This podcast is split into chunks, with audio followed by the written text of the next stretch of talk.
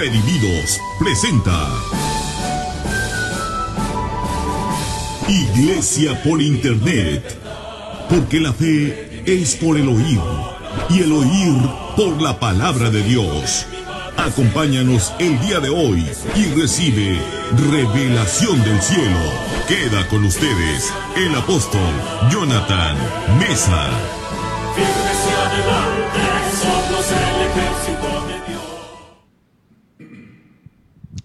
¿Qué tal mis queridos amigos? Les saluda una vez más su servidor, el apóstol Jonathan Mesa Delgado, transmitiendo en esta ocasión desde Hermosillo, Sonora, México. Les envío un saludo a todos ustedes y les doy la más cordial bienvenida a esto que es Iglesia por Internet.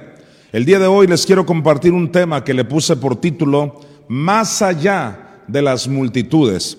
Hoy es sábado 24 de julio de este año 2021 y le invito a que oremos.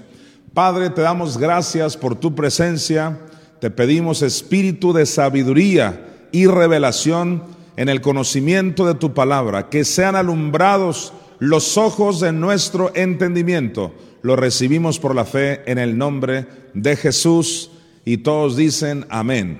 Más allá de las multitudes.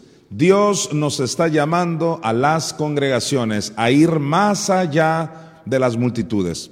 Redimidos ya supo lo que son las multitudes. Creo con todo mi corazón que las multitudes son la buena voluntad de Dios, pero hay una agradable y hay una perfecta voluntad de Dios.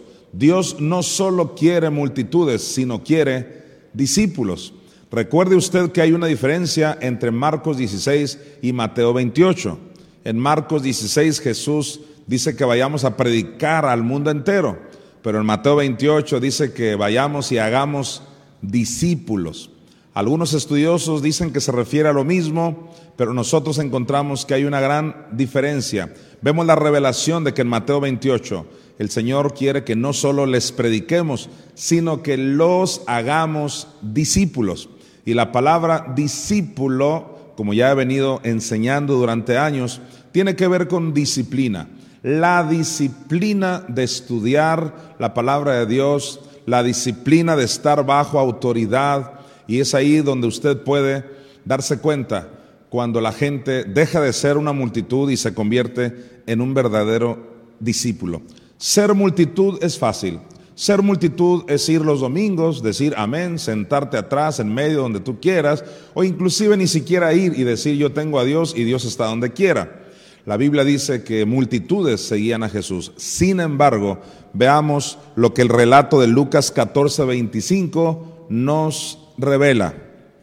Dice que grandes multitudes iban con él y volviéndose les dijo, Versículo siguiente. Si alguno viene a mí y no aborrece a su padre y madre y mujer e hijos y hermanos y hermanas, y aún también su propia vida, no puede ser mi discípulo. Aquí en el versículo 26 Jesús está ya delimitando. Está pasando de la multitud a los discípulos.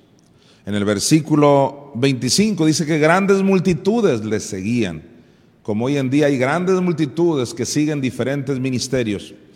Pero el plan no es solo tener multitudes, sino disipularlas. Y la prueba de que la palabra discípulo tiene que ver con disciplina es en los requisitos que Jesús les está poniendo a esas multitudes que lo venían siguiendo. ¿Qué requisitos? Dice, si alguno no aborrece a su padre, a su madre y a familiares, no puede ser mi discípulo. Y es que el verbo aborrecer en el griego es miseo, la palabra griega miseo, que se tradujo aborrecer, pero significa básicamente amar menos. Así que no significa que Jesús quiere que aborrezcas, que odies a tus parientes, no, sino que los ames menos. Cuando tú entiendes la revelación de que todo lo demás se ama menos, es secundario, y lo principal es Dios, es cuando nunca más dejarás de congregarte porque te llegó una visita, nunca más dejarás de hacer diezmar y ofrendar que porque tenía que, eh, no sé, ayudar a, a mis hijos. Cuando tú realmente amas a Dios en primer lugar y todo lo demás lo amas menos, es secundario, es ahí cuando comienzas a ser un verdadero discípulo del Señor Jesucristo. Este sistema que ahora estamos implementando en Redimidos, que es el programa de multiplicación por grupos de 12, tiene que ver con ese proyecto de discipulado. Vamos a pasar de las multitudes a los discípulos.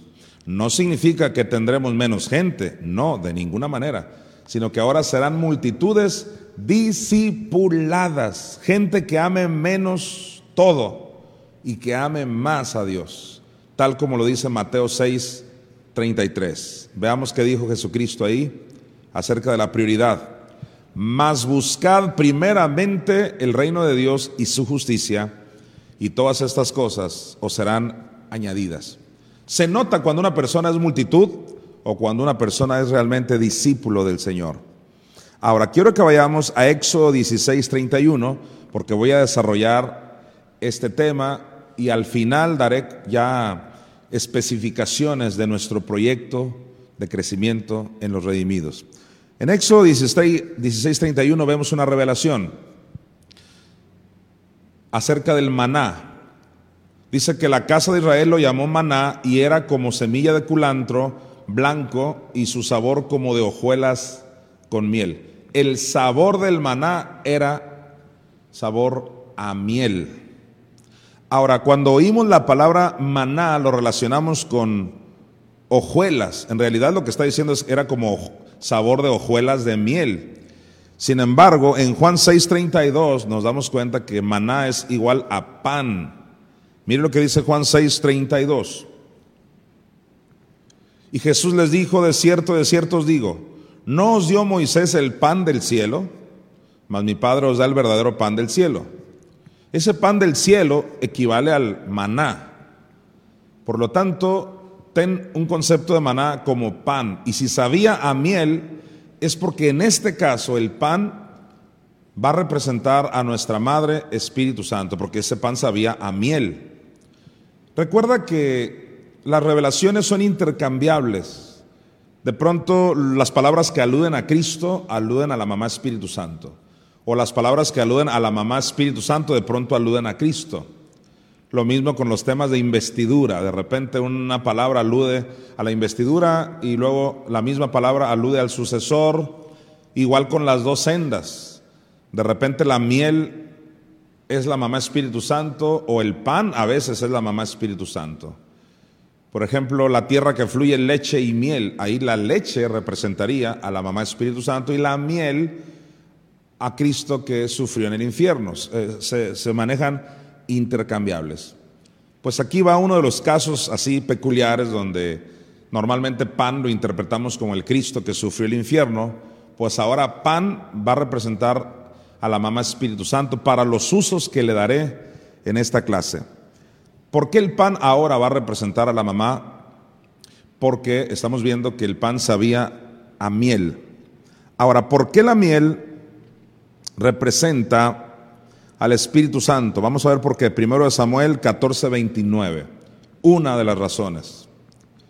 Dice, respondió Jonathan, mi padre ha turbado el país, ved ahora cómo han sido aclarados mis ojos por haber gustado un poco de esta miel. De acuerdo a este pasaje vemos que la miel aclara los ojos. Si esto lo relacionas con Efesios 1 del 17 al 18, ¿Quién es la persona que aclara nuestros ojos? Pues la persona del Espíritu Santo. Dice que son alumbrados los ojos de nuestro entendimiento con el espíritu de sabiduría y revelación que es el Espíritu Santo. Entonces, si la miel en el antiguo pacto aclaraba los ojos, y en la carta a los Efesios se habla de que el Espíritu aclara los ojos, luego entonces la miel es una figura tipo sombra del Espíritu Santo. Nuestra madre está representada en la miel. Pero ahora específicamente estoy hablando de un pan que sabía a miel. Entonces, en cierto modo, el pan también alude a la mamá Espíritu Santo. Esto también me recuerda al partimiento del pan que se acostumbraba en la iglesia primitiva, en el libro de los Hechos. Dice que partían el pan en las casas. Pablo también en 1 Corintios 11 habló del partimiento del pan y dijo, esto yo lo recibí de Cristo y se los estoy enseñando a ustedes que partiendo el pan, dice. Y ese pan partido habla de la muerte espiritual de Jesús. Muerte significa separación. Cuando practicamos la Santa Cena, partimos el pan. ¿Qué significa? Que el Hijo se separa de. Pero si te fijas, lo partimos. ¿Y de qué se separa? De la otra parte de pan. El Padre es pan también, Jesús es pan, el Espíritu Santo es pan. La Trinidad, las tres personas son un pedazo de pan, por así decirlo, se parte y lo que se dividió es el Hijo del resto del pan. Esa es otra forma de entender que la mamá también puede estar representada en el pan. Bien, cuando entendemos eso, nos vamos a Mateo 14, del 19 al 20. Aquí viene una gran revelación. Mire usted. Entonces mandó a la gente recostarse. Deténgase ahí. Cuando dice mandó a la gente, estamos hablando de multitudes. Ahorita leímos un pasaje donde dice que las multitudes lo seguían, pero él volteando les dice, si alguno quiere ser realmente mi discípulo, tiene que amar menos a, a gente. O sea, Jesús delimitando de multitud a pasar a ser discípulos. Pues aquí es lo mismo. Dice, entonces mandó a la gente recostarse sobre la hierba y tomando los cinco panes y los dos peces, deténgase ahí. ¿Cuál era el alimento que Jesús les está dando a estas multitudes que los mandó recostarse? El alimento es panes y peces. Entonces ahí estamos viendo las dos sendas. Los panes representa a la mamá Espíritu Santo en este caso y los peces al Cristo que sufrió el infierno, porque recuerda que no se comieron el pescado crudo, sino es pescado asado. Ahí está representada la muerte espiritual de Jesús, su descenso a los infiernos, una senda. Los panes, la mamá Espíritu Santo. Ya vimos, el pan sabía a miel en el antiguo pacto, es una sombra de esto que estoy hablando. ¿Cuál es mi punto aquí? Que las multitudes fueron alimentadas con pan y pez. ¿Qué es eso? Con las dos sendas. ¿Qué pasó en Redimidos en estos 20 años? Alimenté a las multitudes, y hablo de multitudes porque teníamos cruzadas de 5 mil gentes, cruzadas de milagros de 9 mil gentes, la iglesia local era de 2 mil personas, más el alcance, más de 100 mil gentes de televidentes que, que tuve durante 10 años en Hermosillo, Sonora, México. Así que alimenté a las multitudes con pescado y pan. Alguien diga gloria a Dios. Alimenté a las multitudes con las dos sendas pero ahora llegó el tiempo de convertir a esas multitudes en discípulos. Y este discipulado por casas hará la diferencia, por grupos de doce. ¿Por qué por grupos de doce? Sigamos leyendo. Entonces mandó a la gente recostarse sobre la hierba y tomando los cinco panes y los dos peces y levantando los ojos al cielo bendijo y partió y dio los panes a los discípulos y los discípulos a la multitud. Ahí cuando dice a los discípulos se refiere a sus doce de él, que es lo que ha pasado con la investidura de los últimos tiempos. Yo tengo a doce que también me han ayudado a llevar estas dos sendas. Pero mire lo que dice el versículo siguiente. Y comieron todos y se saciaron. Deténgase ahí. Donde dice y comieron todos y se saciaron, ¿qué es eso? Alimentamos a la multitud con pan y pez, o sea, con las dos sendas. Pero, mire usted, y comieron todos y se saciaron y recogieron lo que sobró de los pedazos, doce cestas llenas. ¿Qué es lo que sobró de toda esa multitud que se alimentó de pan y pez? Doce cestas exactamente 12 cestas representan lo que quedó de la multitud. Ahora, las cestas representa personas. ¿Por qué? Es un recipiente. Pablo dijo en el Nuevo Testamento que nosotros somos esos depósitos. que es un depósito? Donde Dios deposita algo. Nosotros somos depósitos de Dios. Dios ahí deposita de su vino, de su aceite, deposita su unción, su amor, su gracia, somos depósitos. Entonces estas cestas representan personas, el lugar donde se deposita algo, pero ¿qué echaron en las doce cestas? Pan y pez. ¿Qué representa eso? Las dos sendas en doce personas. Esto significa que el plan de Jesús es pasar de la multitud, que también fue alimentada, claro que sí, es como que una primera etapa, pero ahora llegó la etapa de las cestas. Usted como cesta espiritual está alimentado por pez y pan, que son las dos sendas, pero ahora Dios nos ha llamado a todos a reproducirnos por grupos de doce. Usted tiene que ganarse a otras doce cestas, doce recipientes donde usted eche también el pan y el pez. Es por eso que los doce están echando el pan en doce cestas. Usted agarrará doce personas y les dará este alimento que son las dos sendas. No es casualidad que en Apocalipsis capítulo 1 se presenta a las siete iglesias como el candelero. El candelero, o sea, dicho al revés, el candelero representa la iglesia. Y cuando te vas al Antiguo Testamento, en el libro de Éxodo, ves que en el lugar santo se encontraba el candelero pegado a una mesa con doce panes. ¿Qué es esto? La iglesia poniendo una mesa con doce panes. Esos doce panes representan doce personas que se tienen que sentar a la mesa donde la iglesia los estará alimentando. ¿Qué es lo que fluía por el candelero? Aceite. ¿Qué representa el aceite? Al Espíritu Santo. La iglesia tiene al Espíritu Santo dentro, pero pone una mesa con doce panes. Porque ahora es el momento de reproducirnos. Ahora, ¿qué tratamos nosotros? Con la gente, tratamos con su alma. Este es el tiempo en que tratamos con el alma de la gente. Muy pronto ya Dios tratará con el cuerpo de las personas y vendrán los cuerpos glorificados.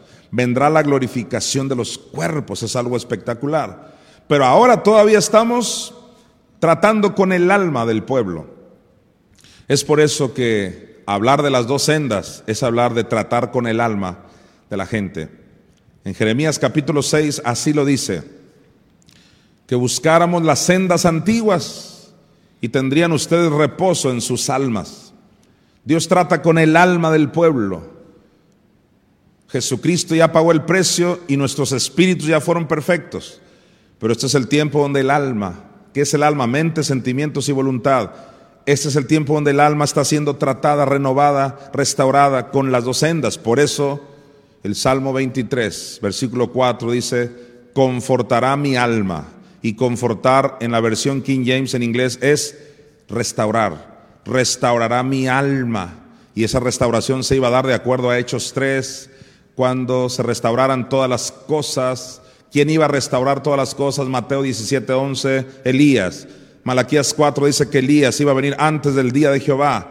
Entonces el espíritu de Elías está en un Juan Bautista de hoy, por así decirlo, porque estuvo en Juan Bautista en su tiempo de manera parcial y ahora se va a completar lo que parcialmente se inició con Juan Bautista, ahora se va a manifestar en ese tiempo. Es Elías el que iba a venir a restaurar todas las cosas. Pero cuando te vas al Salmo 23, 4, dice, restaurará mi alma. Entonces parte de la restauración de este tiempo es el alma y luego ya viene la restauración del cuerpo. Dios va a restaurar todas las cosas. Pero todo comenzó con la restauración de los padecimientos del Cristo en el infierno. Así lo dice en Hechos capítulo 3, Dios iba a levantar otro Moisés en este tiempo que restaurara todos los padecimientos del Cristo. Eso ya sucedió. Ya se restauraron los padecimientos del Cristo en el infierno. Ya sabemos que hay cientos de versículos que hablan de eso. Ya se restauró la mamá Espíritu Santo que lo levantó del infierno. ¿Qué sigue ahora? Está restaurando tu alma. ¿Qué sigue después? La restauración del cuerpo. Pero ¿qué tiene que ver el alma con el proyecto de doce? Que justamente ese candelero y esa mesa con doce panes estaban en el lugar santo. El lugar santo representa el alma. Y es que el tabernáculo del Antiguo Testamento tenía atrio, lugar santo y lugar santísimo. El atrio representa el cuerpo, el lugar santo representa el alma y el lugar santísimo representa el espíritu. Entonces no es casualidad que el candelero, la iglesia, está en el lugar santo, trata con el alma. ¿Cómo trata con el alma de la gente? Poniendo una mesa con doce panes. Vamos a renovar las mentalidades, vamos a tratar con las almas de las personas. Esto significa que cualquier persona se puede salvar siendo una multitud, pero ¿qué área se salvó? Su espíritu. Solo el espíritu de la persona se salva cuando es multitud. Pero cuando ya se disipula en una mesa con doce panes, estás tratando con su alma. Ah, cómo hace falta salvar las almas de las personas en este tiempo. Por muchos años se habló de la frase, vamos a salvar almas. ¿A qué se referían con vamos a salvar almas? En realidad lo que querían decir es vamos a salvar espíritus, o sea, personas para Cristo.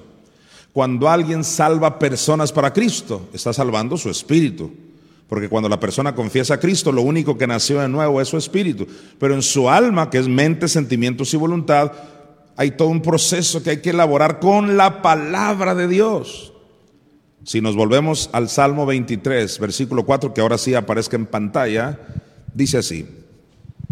Aunque ande en valle de sombra de muerte, no temeré mal alguno porque tú estarás conmigo. Tu vara y tu callado me infundirán aliento. Vamos a leer entonces el 3, Salmo 23, 3, ahí está, ese es el que yo quería decir. Confortará mi alma. Dijimos que confortar es restaurar. Restaurará mi alma y mira, me guiará por sendas de justicia por amor de su nombre. Las dos sendas son las que se van a enseñar para tratar con el alma, para restaurar el alma de quién? De estos grupos de doce. Todo está relacionado una mesa con doce panes, el candelero que es la iglesia, está tratando con el alma, restaurando el alma a través de las sendas. En otras palabras, estos son grupos de doce con revelación de las dos sendas. Este sistema de crecimiento por doce ya se ha dado en otros lugares del mundo con excelentes resultados. Pero yo siempre he dicho, no se trata de crecer por crecer, sino crecer con personas que están entendiendo el pan y el pez las doce cestas que quedaron tenían pan y pez. No solo gentes que aceptaban a Cristo tenían que restaurar su alma, a eso nos llamó Dios. De hecho, en la iglesia primitiva, no solo se reunían en las sinagogas, sino en casas. Y en las casas partían el pan. ¿Qué representa eso? Que cada grupo tiene que enseñar esto no es una célula más, como se le llama comúnmente a estos grupos de casas, no, célula, no es una célula más. Son casas donde se les dé pan y pez, las dos sendas. Así que, básicamente la idea que te quiero compartir hoy es que ya vamos a pasar, y ya comenzamos, ya pasamos de las multitudes a los grupos por doce. Ya pasamos de las multitudes que sí comieron pan y pez y nos quedamos con doce cestas que se van a multiplicar grandemente en estos últimos tiempos.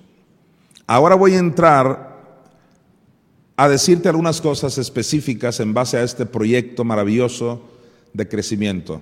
Yo agradezco a los redimidos que son tan fieles y leales, que me vienen siguiendo, que ven mis videos, todo aquel que ve mis videos, y lo digo con todo respeto, difícilmente tendrá una pregunta que resolver cuando se trata de este proyecto. Ahora, aún así, yo estoy a su disposición para cualquier pregunta.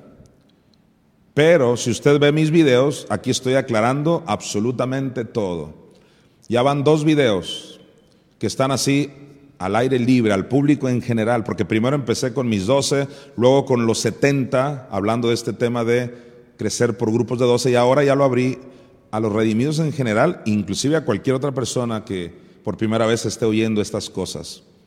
El Espíritu me mostró que tenía que abrirme a todos, porque esto va a ser realmente un movimiento maravilloso en cualquier parte del mundo donde alguien pueda creerle a Dios. Entonces, te voy a decir algunas cosas importantes. Por ejemplo, que si no has comenzado, puedes aún hacerlo. No porque comenzamos este jueves pasado, que fue 22 de julio, como habíamos quedado, jueves 22 de julio del 2021, fue el gran inicio, el detonador. Algunos me han preguntado, pues entonces ya no puedo comenzar. Y la respuesta es sí. Lo más importante es que se comenzó con la gente que pudo y la gente que quiso, pero lo importante es que arrancamos. Alguien tenía que comenzar con esto y ya sucedió. Ya son varias las personas que abrieron sus casas con grupos de seis, con grupos de tres, hasta de uno, de ocho, otros hasta de doce, otros por internet, pero ya lo están haciendo. Y otros por diferentes razones no pudieron hacerlo. Por ejemplo, alguien me dijo, yo invité, pero nadie fue. Y sabe, esto es parte de lo que hay que enfrentar. Aquel hombre hizo una gran cena y convidó a su gente y no fueron, se excusaron. Recuerde que es la, parábola de la gran cena donde se excusaron y no fueron a la cena. Y se enojó el Señor que hizo la cena y fue cuando dijo, tráiganme a los mancos, a los cojos y que se llene mi casa. Ahí fue cuando dijo, fuérzalos a entrar. Esto significa que nosotros vamos a hacer exactamente lo mismo. No porque alguien te falló, te vayas a rendir sino que debes cobrar ánimo y debes seguir insistiendo. Estamos operando en la ley de la insistencia. ¿Qué dice esta ley? Todo en lo que tú insistas terminarás obteniéndolo.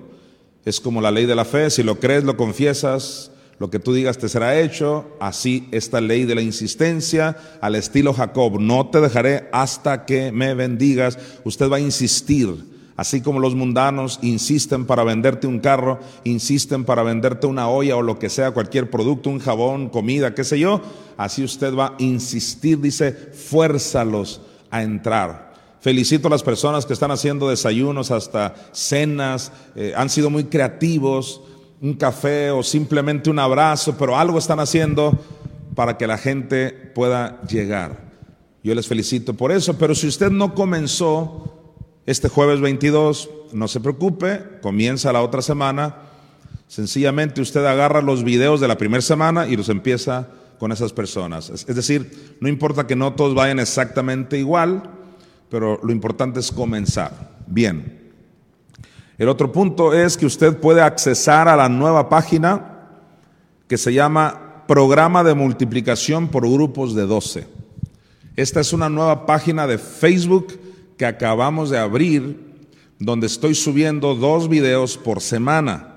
Ya los dos primeros videos ya se subieron, porque se entiende que usted tiene hasta mañana domingo para tener ya las dos sesiones. Esa es una pregunta que me hicieron. Algunos me dijeron, esta semana es nada más una sesión por ser jueves 22 de julio. Yo les dije, no. Jueves 22, quedamos que era solo el inicio pero hay que tener una segunda reunión, si no, no hubiera subido yo dos videos. Subí dos videos de enseñanza precisamente para que tengas dos sesiones esta semana. Insisto, si ya no pudiste, la próxima semana lo podrás hacer o hasta la próxima, pero hay que comenzar un día de estos. Mañana yo ya voy a subir los otros dos videos que conciernen a la próxima semana para ayudar a los que siempre empezaron puntual como quedamos ya para mañana ya van a estar los dos videos. ¿Y por qué desde mañana? Porque ya a partir del lunes comienza la segunda semana y gente se puede reunir desde lunes, martes, miércoles, jueves, viernes, cualquier día de la semana como quedamos y también en cualquier horario. No es de que tenemos que tener el mismo horario todos. Alguien por ahí me dijo, he estado batallando porque unos pueden a las 3, otros a las 8 Literalmente alguien lo está haciendo así, de que agarra dos en un horario y a otros tres en otro horario. Y me da tanto gusto porque han dado solución, no se han atorado. Y lo importante es que están acabalándose cada vez. El plan es llegar a tener sus 12 personas. No importa que sean en diferentes horarios. Muy bien. No se te olvide accesar entonces a esta nueva página. ¿Cómo se llama la página? Programa de multiplicación por grupos de 12. Muy bien. La otra cosa que te quiero decir es que el plan es que haga crecer usted su iglesia local si la tiene. Repito, si usted tiene una iglesia local, es decir, usted tiene un pastor en alguna parte, pues usted haga crecer esa iglesia con este sistema de 12. Por supuesto, si usted no tiene una congregación, como yo eh, soy maestro también por internet, entonces usted hace crecer esta visión en cualquier parte del mundo donde usted se encuentra. Tal es el caso de nuestra hermana chilena Judith Allá está en Sudamérica, tal es el caso del pastor eh, de Panamá, eh, el pastor Baloy, pero en el caso de Baloy él es pastor, pero la, hermana chilena, ella es una miembra, eh, ella no tiene una iglesia local que hacer crecer. Entonces ella en ese caso está haciendo crecer la visión de redimidos de su servidor Jonathan Mesa en Chile, es una miembra en Chile. Pero si usted está en un lugar y usted tiene su pastor, lógicamente usted va a hacer crecer a su pastor. Bien, entendiendo eso, también debo decirles que ustedes pueden hacer esto por internet o presencial, como ya de alguna manera lo dije. Es decir, usted puede tener su grupo de 12 personas por internet, como se está usando mucho ahorita por la cuestión de la pandemia. Usted puede tener 12 personas de la misma ciudad, por ejemplo aquí en Hermosillo, 12 por internet de Hermosillo. O si estás en Ciudad de México, 12 por internet de Ciudad de México. O si estás en Veracruz, en cualquier lugar. Pero también puede ser, como ya otros me han dado la buena noticia de que tienen gente de por allá, de, Estados Unidos y otros de otras partes del mundo, también se puede. Me da tanto gusto ver que esto está dando resultados y cómo las personas que en otros países nos están oyendo están entendiendo muy bien nuestras explicaciones y estoy feliz por eso. Entonces lo puedes hacer por internet o también presencial. De hecho, no es lo uno sin lo otro. Lo presencial es lo ideal, pero lo puedes combinar. Muy bien.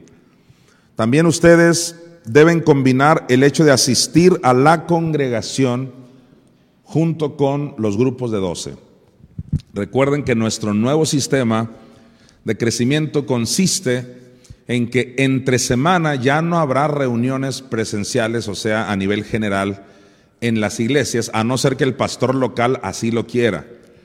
Pero yo, su servidor Jonathan Mesa, lo va a hacer así, de que entre semana va a ser puras casas y nos vamos a reunir los domingos ya todos. Pero usted como moderador de estos grupos de 12 tendrá que combinar es decir, usted le dirá a esos doce que está discipulando que hay una congregación donde asistir los domingos para que se vaya combinando y ellos no se, no se impongan solo a las células, solo al grupo ahí reducido, sino que tengan una visión global de la iglesia. Esto es bíblico, lo vemos en Hechos 2, 46. La combinación de, reunirse en un templo grande y aparte en las casas al mismo tiempo, eso es algo bíblico que practicaba la iglesia primitiva. Mire lo que dice.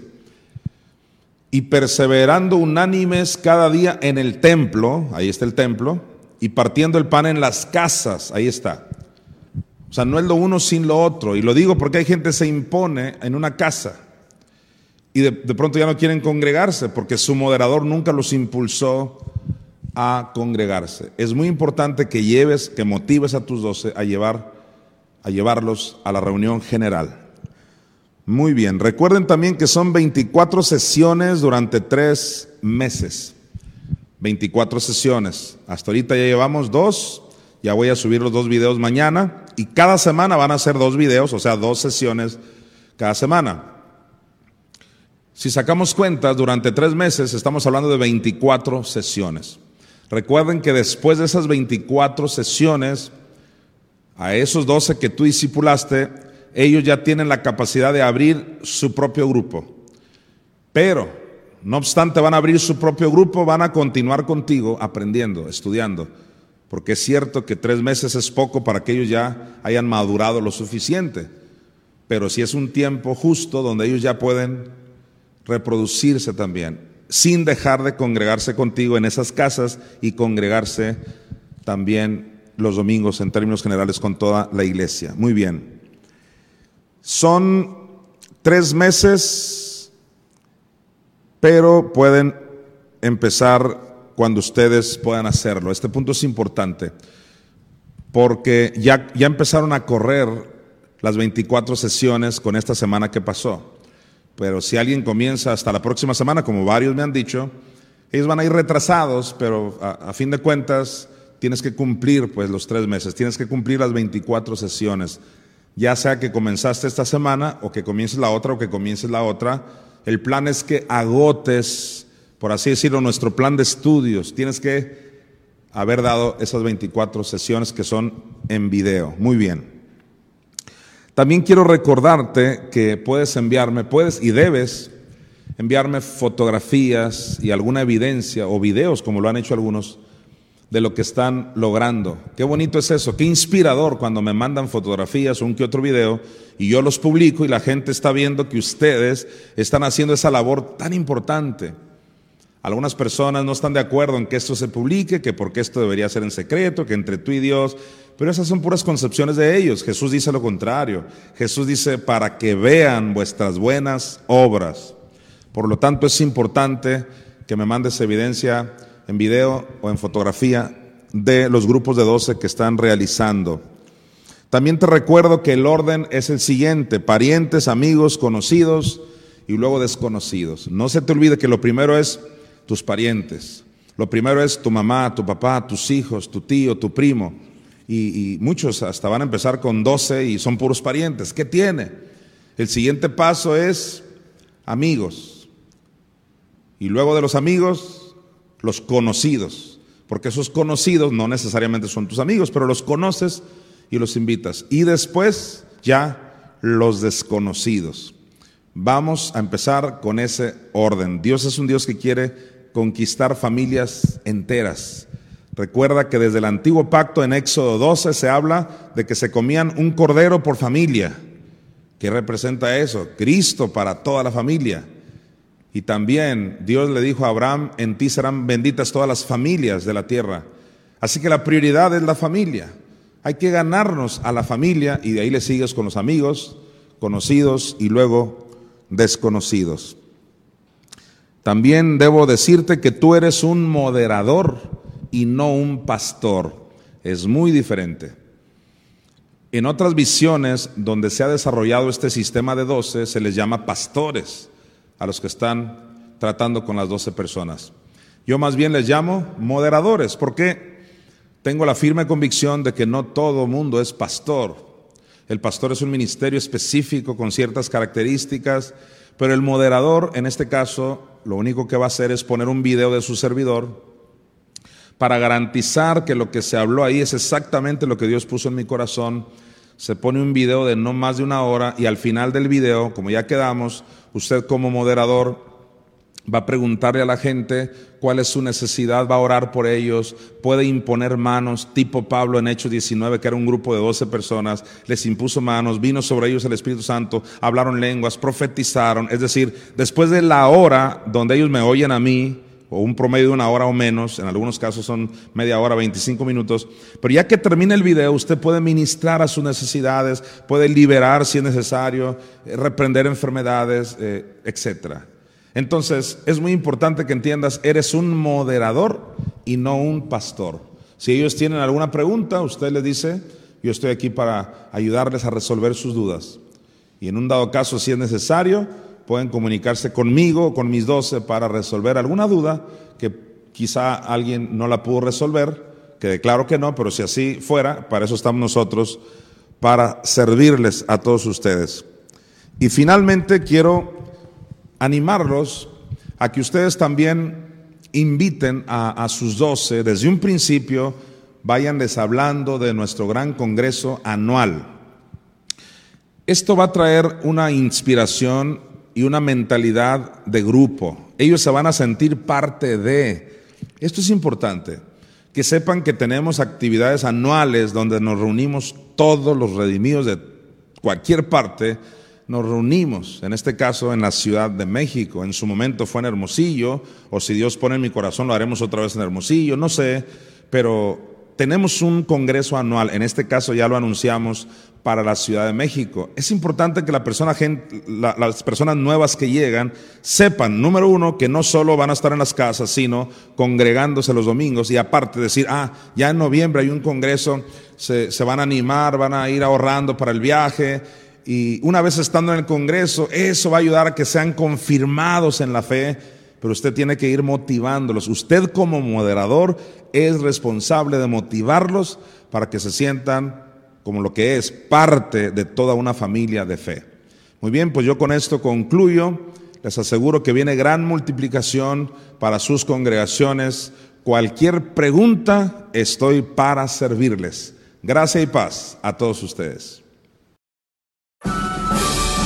Redimidos presentó Iglesia por Internet. Si deseas abrir tu casa para que se enseñe la palabra de Dios, comunícate con nosotros. Declaramos bendición manifiesta para ti y tu familia. Gracia y paz a todos ustedes.